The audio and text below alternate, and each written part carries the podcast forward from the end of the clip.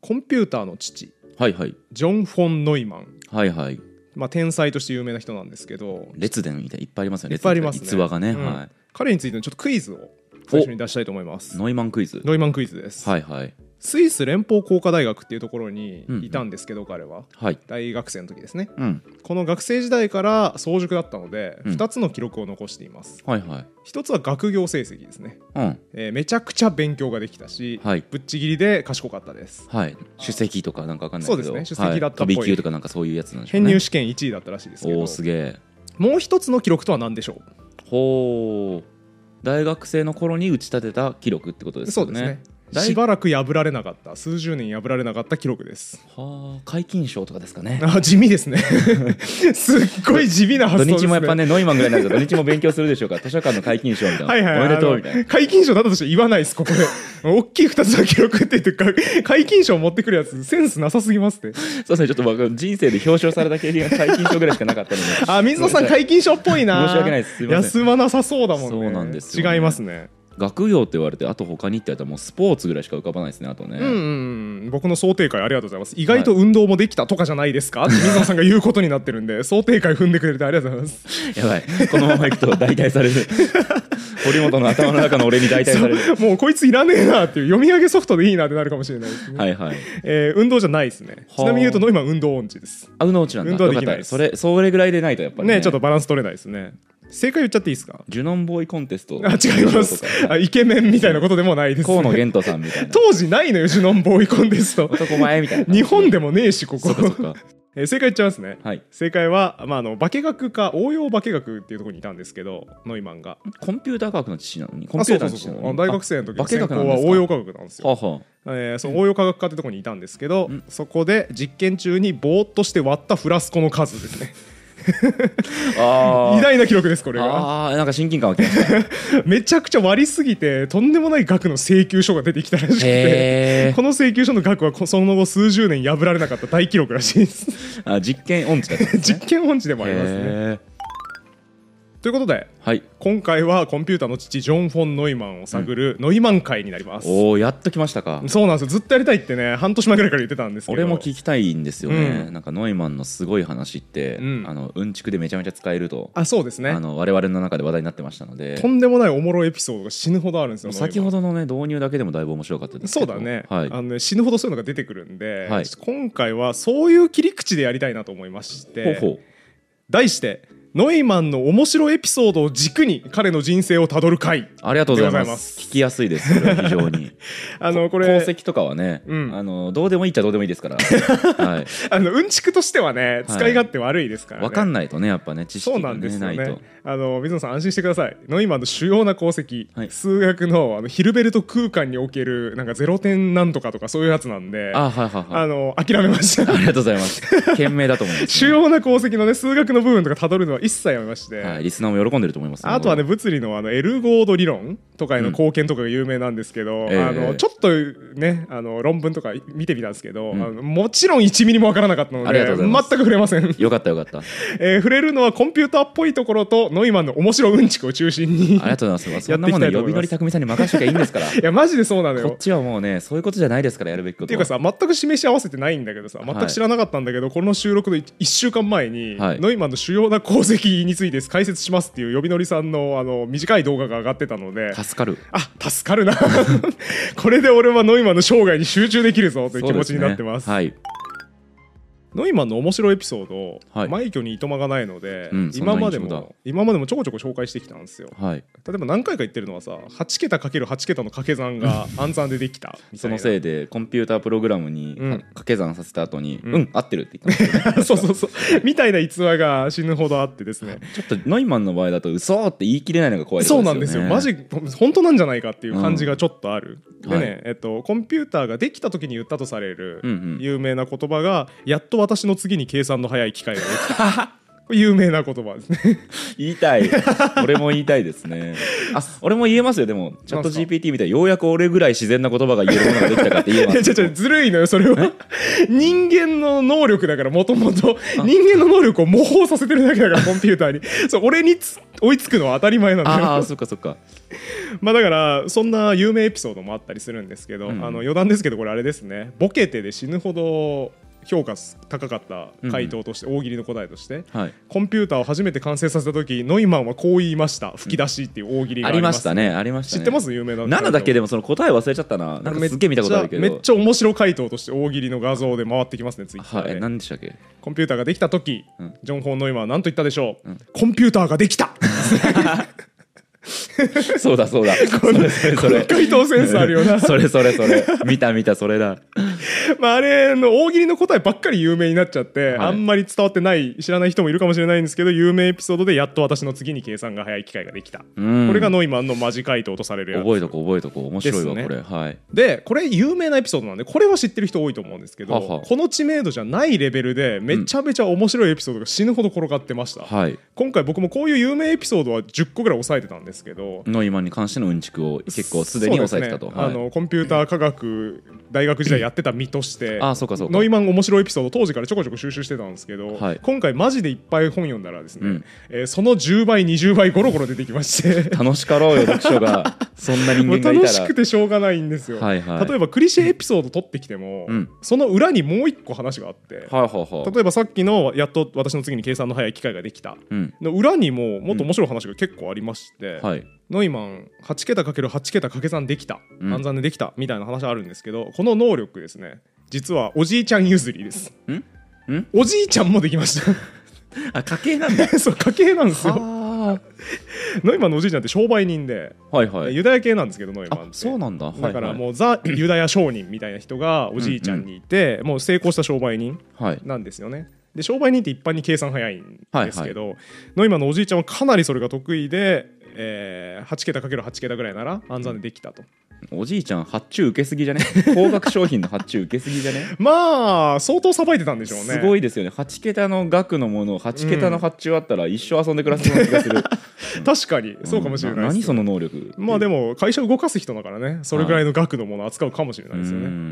だからノイマンのおじいちゃんがそれできたから、うんノイマン6歳の時にはいあの筆算で掛け算できてたらしいんですけど覚えてた、まあ、それそれぐらい当然ですよあまあとい天才エピソ6ード当然ですかまら、あそうかはいそれ余裕ですねはいでだからノイマンは6歳の頃おじいちゃんと「よし計算で勝負しようよ」って言って6歳の頃かけっにこしようよみたいなノリで、うんおじいちゃん計算一緒にしようって言って 6歳で6歳でうんで8桁かける8桁適当な数字書いて、うんおじいちゃんは暗算するし、うんノイマンは急いで筆算するし筆算うんで競争して、うん いくつって言っておじいちゃんがいくつって言って、ん答えが一致すると2人でにっこりした気持ち悪い家 だなおいそういう家系だったらし嘘いでだすろ嘘だろノイマンええ あの僕が捏造してるわけじゃないですよ、 はいはいはい今回種本にした主なやつのうちの一冊「フォン・ノイマンの哲学」はい24ページ、答えが一致するとお互いににっこりするって書いてありました、 どんな家こ れ、そうですねなんか本当漫画みたいだなマジでそうですね、特殊な家系って感じがしますうねんなんやねんその家族ってずっと思わされましたね自分孫ができた時暗算バトルします 逆に聞くけど絶対しないですで6歳の子が8桁かけ8桁を筆算でできたって言って、うん答え合ってたら、にっこりします お互いにいや心配になりますねお前そんなことより外で遊びなさいって言いたくなりそうです そうねですね一応僕の天才エピソードも足しておくおとありあるんですか、はい、その計算に関して言えば、うんえ小学5年生の時ですかね、うんあのそろばんうんの計算させられるんですけれども、はいはいあのそろばんの扱い方が分からなかったので自分で暗算で計算した後にそろばんの数字を合わせていました僕はそあの頃のー水野さん、はい僕も全く同じことしました いやそろばんいるこれと思って俺のが早いってなりますよねそうなあんれでねすよ。 いやありますよねあれ あそうかだからそろばん初めて与えられた時に僕らが言うべきセ リフやっと私の次に計算の早い道具ができ たんですよ間違えたうわ間違えあたーそのエピソード知ってればうわないや失敗した小学生の時にに言えたのにねこれそしたら数学算数の先生にねう「うんん、君はノイマンだね」みたいなこと言われてね そうっすねでにっこり笑い合うみたにいなっこり笑うみたいなことできたかもしれないですねうわーマジうかわーよもったいなかっったなそれ機械損失ですよねそうこっれすね、うんだから先生も準備してたかもしれない ですね確かにおいおいおいそれノイマンやないかいって突っ込む準備してたのに先生にバレないようみんにこそこそこうやってやっちゃってそうねこそこそやっちゃってるからいいややーボケ殺されちゃいましたねそうっすよだから小学生のリスナーさんがいたらちょっと覚えておいてほしいですようんねあそうっすねそろばんであの使い方がわからない時にはうん自分で先に計算しちゃって そうですね数字合わせた後に言うんですよねあの一言をやっと私の次に計算の早い道具ができたこれおいおいおい有名人ですねお前ノイマンやないかーいこれやるようにね小学校のお子さんにはぜひお伝えください,、よろしくおね願いしますちなみに、はいノイマン後年自分で語るところによるといや俺計算めっちゃ早いけど、うんそれ常人に比べればっていう話であって、うんおじいちゃんに比べると負けてるよっていうことを自分でも言ってるらしくてですねはいはいってことは正確にはそのセリフ正しくなくて、うんやっと私の次に計算の早い機会ができたじゃなくて、うん多分やっと私のおじいちゃんと私の次に計算の早い機会ができたの方が正確おです、ね、じいちゃんが怖 えなおじいちゃおじんいちゃんすごいよね昭和人って言ってましたよねそうでだからす研究者じゃないってことですよ全ね然研究者じゃないです、ね、へえ怖いなあそうなんですよねだからまあこの次にこのクリシェエピソード言われた時、うんノイマンってこう言ったらしいよコンピューター作った時って言われた時にまあでもおじいちゃんの方が早かったけどねって足しとくとクリシェ反撃ができるんで、はいはいこれ皆さん覚えておいてくださいあだから先生に「おいおいおいお前ノイマンやないかい」って言われた 時も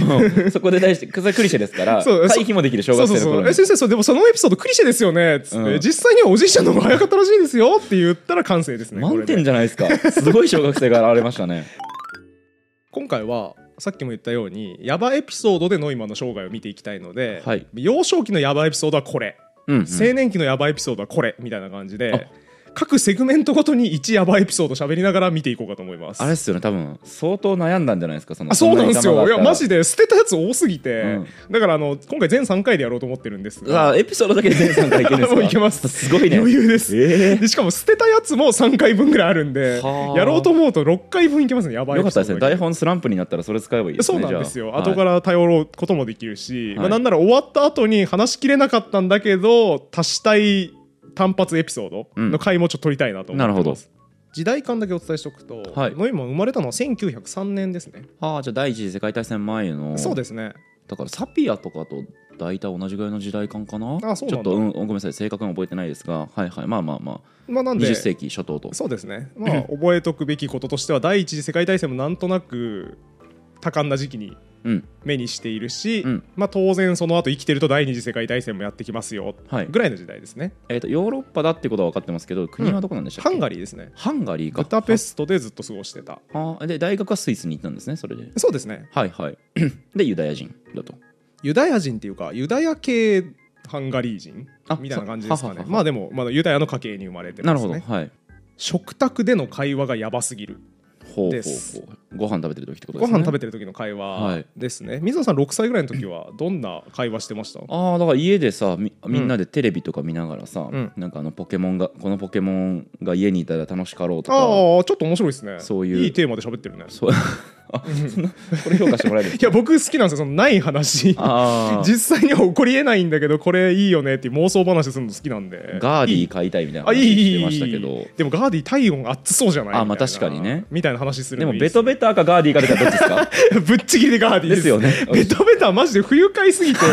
絶対部屋にいてほしくないですね そうですよね毒タイプはね基本的にマタドガスとかも絶対いてほしくない から避けたいですねまたんがさ最悪 ですねあみたいな話してたわけだかですねらまあでもちろんでもあの何今日幼稚園行って、うんあの何ブランコでうんめっちゃ高く焦げたぜみたいな、はいはいそういうレベルですよ、はいはい大体エ6ピ日ソー歳ドとかもそねれぐらいの時は喋ったり、まあ、ちょっと知的レベル低いかもしれないですね、うんうんノイマン6歳の時、はい父親と古代ギリシャ語のジョークで盛り上がっていたらしいえ いやえー、っと公用語が古代ギリシャ語だったってことで すか公用語古代ギリシャ語のやついないの よ近現代に、ですよねですよね古代って言ってんだから いどういう ことやなんかあの人文系の教育をね、うん親父はやっぱすごいした方がいいなと思ったらしくてもうかなり人文に強かったらしいんですよ父親もはあ、あおだからおじいちゃんはめっちゃ計算強くてそうそうそうそうお父さんは人文強いとそうですねお父さんもね、銀行家かなんかで確か商売人系だったはずですけどそれはそれとしてベースとして教養がめちゃめちゃあって、うん人文系の教養がすごいんでラテン語とか古代ギリシャ語とかを自分でいけたから、へえそれもノイマンに教えたりしたらしくてですね古代ギリシャ語で喋るやつはほぼいないですけれど もねそうだね書くならまだしもね発音とかそんもう残ってなさそうだけどね、まあ一応復元はされているけれどもうん喋、らないですからね喋らないからね誰もはいそうっていうので盛り上がっていたはあはあはあと、ええーノイマンの天才エピソードでたまに紹介されることがあるんですがああなんだ今回深掘りしてみたところ、はいどうもガセっぽくてですね安心 安心さすがに6歳であんな複雑な活用があるね言葉を習得して話すなんてこと難しいと思いますよなんぼそうなんですすよね、はい今回の種本の一つにしたこのライトで読みやすい新書この「本ノイマンの哲学」っていうこれね去年一昨年ぐらいに出た新刊ですよね、そうですすね割と新しい本で、サブタイトルがいいんですよねえー人間のふりをした悪 魔ですねそうなんですよこれいいですよねこのサブタイトル帯にもね人類史上最強の頭脳一番怖いと書いて最強の頭脳って書いてありま写すね、真もね怖そうな写真選んでますよね煽り散らかしてますねこの新書ねうんで、もいいですねかっこいいですねうん、これ結構面白いしあのうん短いんでライトですぐ読み終わるはいんですけど、この本の中とかにはですねこのエピソードが、まあ、まことしやかに書かれてましうてん、ギリシャ語でジョーク言った話そうそうそう6歳はいの時に古代ギリシャ語で喋ったらしいって書いてあって、えーおそらくこの一冊だけをパッと読んでパッと作ったと思われる粗悪な YouTube 動画とかでは、うんノイマン天才エピソードまとめっつって、6歳の時に消滅したというかもう喋られていない言語でなんとやり取りをしていたそれは古代ギリシャ語。うん恐ろしい頭脳ですみたいな感じで喋ったりしたんですけど、いはいどうもですね真面目にいろいろ調べてみるとですね、はいあのノイマンジョークがめっちゃ好きなんで、うんあちこちでいろんなジョーク言うんですよ。はいで幼少期の思い出とかを聞かれた時に「お父さんどんなことしてたんですか?」って言われた時に「そうだな6歳の時には古代ギリシャ語でジョークで言い合っていたな」ってうん自称してたっぽくてですね、はあはあはあはあえー家族の手記を紐解くとそんな記述は一切ございません。まあ家族が書いてないだけの可能性もありますいけどやねあのね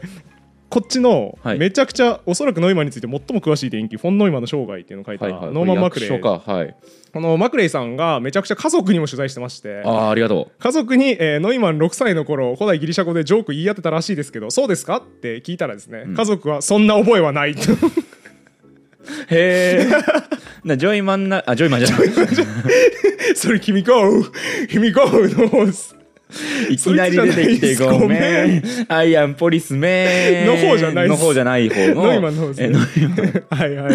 ノイマンのリップサービスだったってことですね。そうですね、はいあのねこの後もずっとやるんで、うん後で見るんですけどノイマンジョーク好きなんで、うんめちゃくちゃ適当なことをいろんなところで言ってて、はいはいはいそのせいでなんか謎に尾ひれがついたエピソードが一人歩きしちゃってる感じがありますうーね、ん、なるほど。つまり、堀本さんみたいな感じの人だと思っておけばいいってことですかね。あのね、そうです。かなりその場しのぎで、いい感じのことを言う癖がありますね。そうですよね。あの、僕忘れられないんですけ ど、はいはい以前堀本さんとうん出張に行ったはいはいはい。ことがあったじゃないですか。ありましたねで、その時の様子、後日ノートにされてましたけど、ああ、ありましたね。うん、あの存在しないやりとりがいっぱい生み出されてい てびっくりしましてそれしょうがないっすよ。あの、帳尻合わせるために、落ち着けたりするために書いたんじゃないかいやな。なんか多分僕かな僕が、うん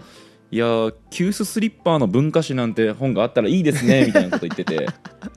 急須スリッパーという単語俺そこで初めて知ったの であちなみに、急須スキッパーねあ。スキッパうー、ん、はあのい急須からポタポタお湯が垂れるのを避けるための商品のことですね急。須スキッパー、うんうんそれ初めて知ったの でそんなこと言うはずもないし言ったらそこで知ってるから初めて知るなこのこれってならないんですよね あのーそうなんですよ。そのやりとりは実際あったやりとりを元にはいログを書いてたんですけど、はいオチがないなと思って、うん落ち着けないといけないなと思った結果、水野さんが「急須スキッパーの文化史」っていう本を思いついたことにしよう。 オチをオチを作るために、ね、やり取りを捏造しましたなるほどあのできたらですね、もしエピソード熱をするなら、えー古代ギリシャ語で6歳からジョークを言ってたぐら いのなんかいつで逸話みたいなやつを勝手に熱をしてもらえるあーといやそっちの方向では捏造しないですねあそうですか水野さんの威信を無駄に高めるようなことはしないあそうなんですねどっちかというと下げたいですね まあだからそれはちょっとガセらしいんですけど、はいまあちなみにこの本のような哲学には絶妙な書き方してあるありますね、うんうんと後年自慢げに語っているみたいなああじゃあ間違ったこと書いてあるわけじゃないそうですね本。当だって書いてあるわけではないんで別にこの本が悪いわけではないです、ねはいはいただこの本をさらりと通読して雑に作られたと思しき動画とかにはめちゃくちゃこれがあの逸話として書かれてなるほどね。なんかいかにして間違った情報って広がっていくかなみたいなのが見れて面白かったですねこの著者ははだから分かって書いてるそわうけこでのす著けど者はそうなんですよねちょっとだから、なんていうんですかミ面白スくリードを狙ってうん面白く書いてるわけで正確性欠けてるってわけではないですうんね、うんだから幼少期のノイマンエピソードとかを見ると分かるのがノイマンのエピソードやや盛られすぎな感があるうんうん。 一人歩きしちゃってる感はあるああよかったよかった。ですよね、はいうんなんかちそうょこなくちゃ。ちょっと言い過ぎっていうところはあるんで、うん皆さんも今後ねまことしやかなノイマンの天才エピソード聞いた時にいやちょっとそれ怪しいなっていうのはあったらアンテナ立てとくといいかもしれないですね、うんうんでただいずれにせよ幼少期から知的なユダヤ人家庭でうんかなりいい教育を受けて育って卓越した頭脳は見せてたので、はいまあ、相当賢い子供だったっぽくてですね、はい。あのーまあ、まあ大した逸話ではないんですけど、大した逸話じゃない。はい、あのマジの話、うんガセっぽい話じゃなくて、まあ、家族の証言からも本当だろうとはいいう話でいうと、ドイツの歴史家、うんウィルヘルム・オンケンっていう人が書いたはい「世界史」っていう全44巻のはい。超骨太本があるんですよ、 44巻。うんうん多分分厚いやつでしょ「世界史」っていうタイトル、はい。幼少期に通読しましてえ、で暗唱もできました え、まあ大した話じゃないですけど ねこれはマジですね いやいやいやいや、そんな大した話じゃないっていう前振りで出てくる話じゃないです。それは。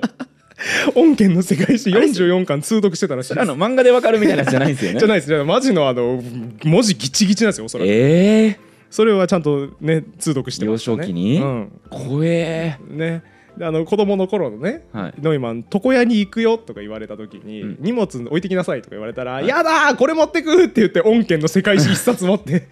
絶対それ一冊持ってかないと床屋に行かなかったらしいですえ、あの、あれですよね、なんか怪獣とかのフィギュアとうんか、あソフビとか、そうそうそうそうそうそうなんか僕車のミニカあるよねトミカ子供の頃ミニカー持ってきたやつとねかこれはねあ絶りますよ対ね欠かせなかったんですけどそういうことそうい感うことじそういうこと恩恵の世界史です ノイマンにとってはこすごすぎれはる欠かせないですねかなわんもう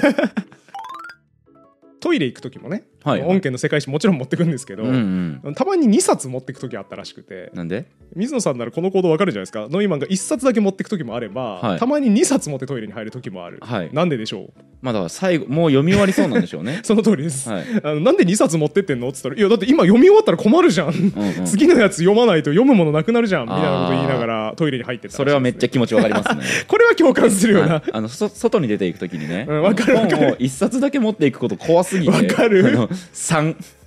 めっまちゃあ、わか最る、低2めっちゃ上がるめっちゃ上がる、いやちょっとバ読み終わってッしファーねバッファー持っていかないとそうなん不安ですから不ね安です不安です最初にもちょっと言ったんですけどお父さんがかなり語学教育が大事だなと思ったらしくて、言語をいっぱい教えてたはいらしいですねかあの大体の言葉は家庭教師をつけてうん教えてたらしくて、えーハンガリー語ドイツ語フランス語イタリア語英語うんそしてギリシャ語とラテン語は自分で教えたうんうん、うん、ということで、親父のレベルも相当すごいですよねよし子供に語学大事だからやらせるかって言って自分でラテン語と古代ギリシャ語を教えるのやばいですねやばいいですね、うんで親父の教養の塊エピソードもめっちゃ出てきてさ、んだから親父やばいエピソードも出てくるんだけどだからもうすごいね家系がインテリなのあねそうなんですね、はいおじいちゃんに続き親父もやばいっていう、えーお父さんのエピソードそのまま引用しておきますと、はい得意だったのは政治や経済の話題を即席の二行詞に仕立ててヨハン・シュトラウスやシューベルトの曲に合わせて歌うことだった何その一 発芸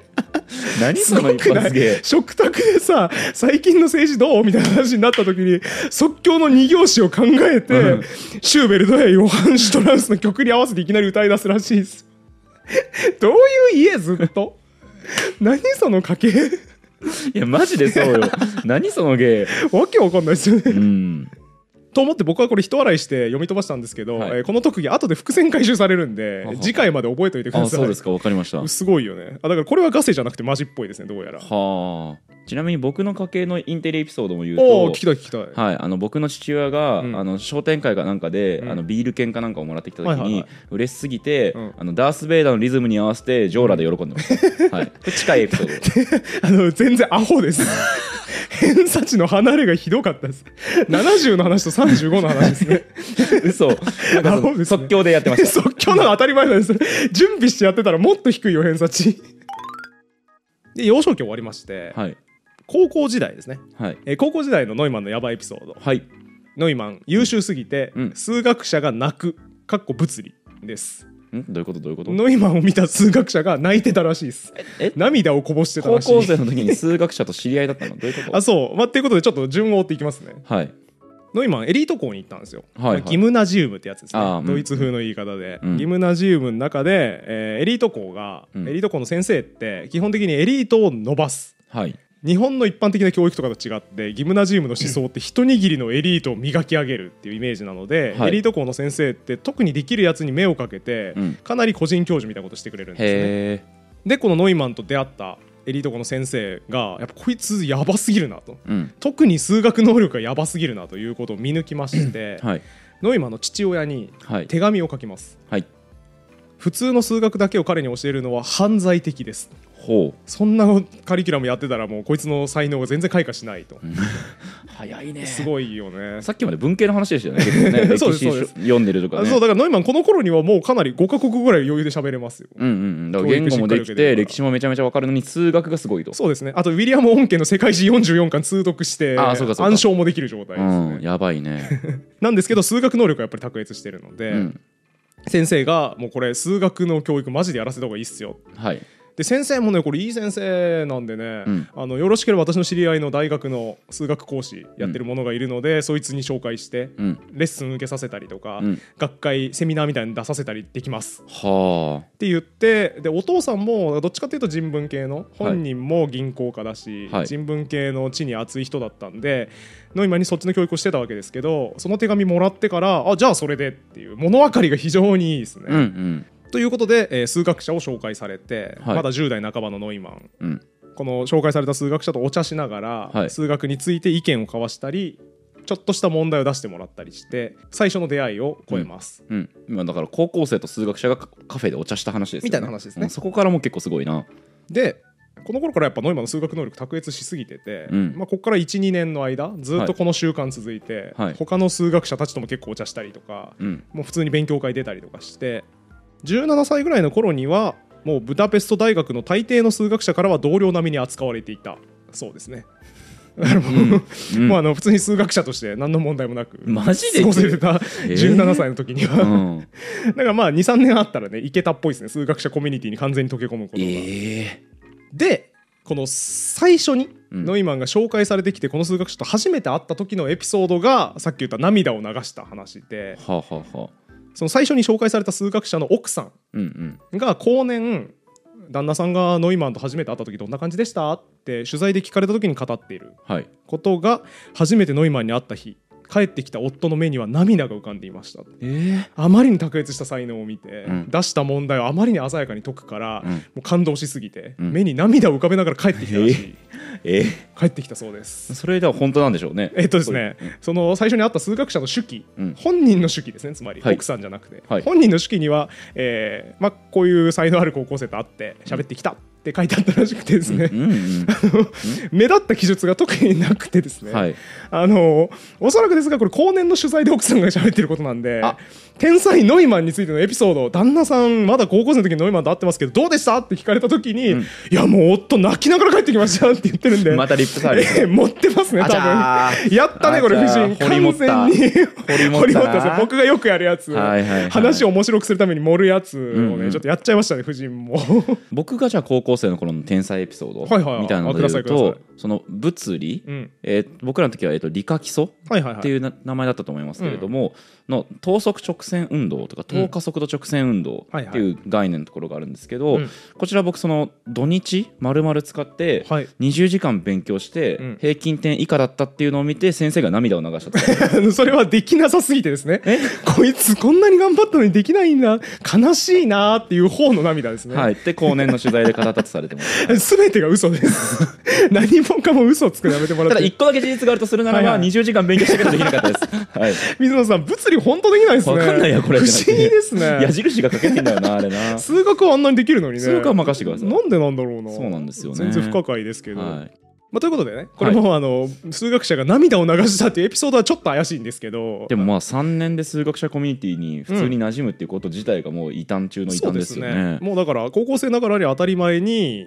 数学者コミュニティでやっていて、うんえー、と17歳の時には初めて論文も出してますね。あじゃあはいやあれタイトルを高校生だよな17って、ね、あそうそうそうそう、うんタイトルは「ある最小多項式の0点の位置について」んですね。もう受験では使わなさそうだ出ました明らか0に点あの何回数学の本読んでると出てくるけどあんまりよくわからないことでおなじみの概念あですそね、うなんだ馴ゼロ染み点なおなじみなんだねおなじみですよゼロ点振動っていう言葉めっちゃ出てくるよねへえ知らない知らうない、んなんか多分リーマン幾何学とかの話でなんか出てくるような気がするほうほうほう、えーわかりま せんうんやめましょうじゃ あその話は一回17歳のノイマンが書いた論文の話は全く理解できないんで、えっとだからやめとき31ましょ歳うのあなたは17歳の時のノイマンの論文が分かんなかったってこ分とかです、らね、なくて涙を 流しました。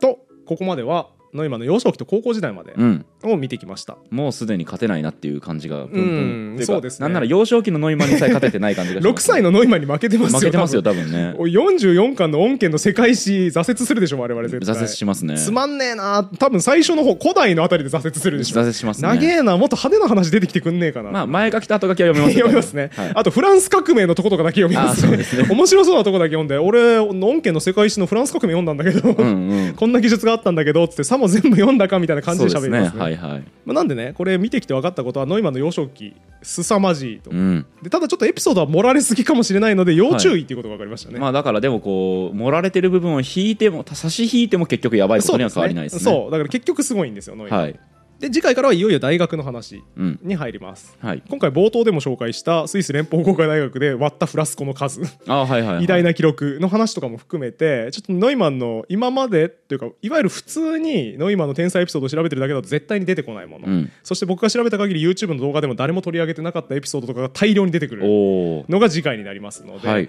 まあ、ノイマン知識で一歩差をつけたい人、うんぜひ次回も見ていただけると幸いでございますはい次回は特にノイマンのダメな一面うんうんおうん見せできます、なるほどじゃあ天才水野のダメな一 面も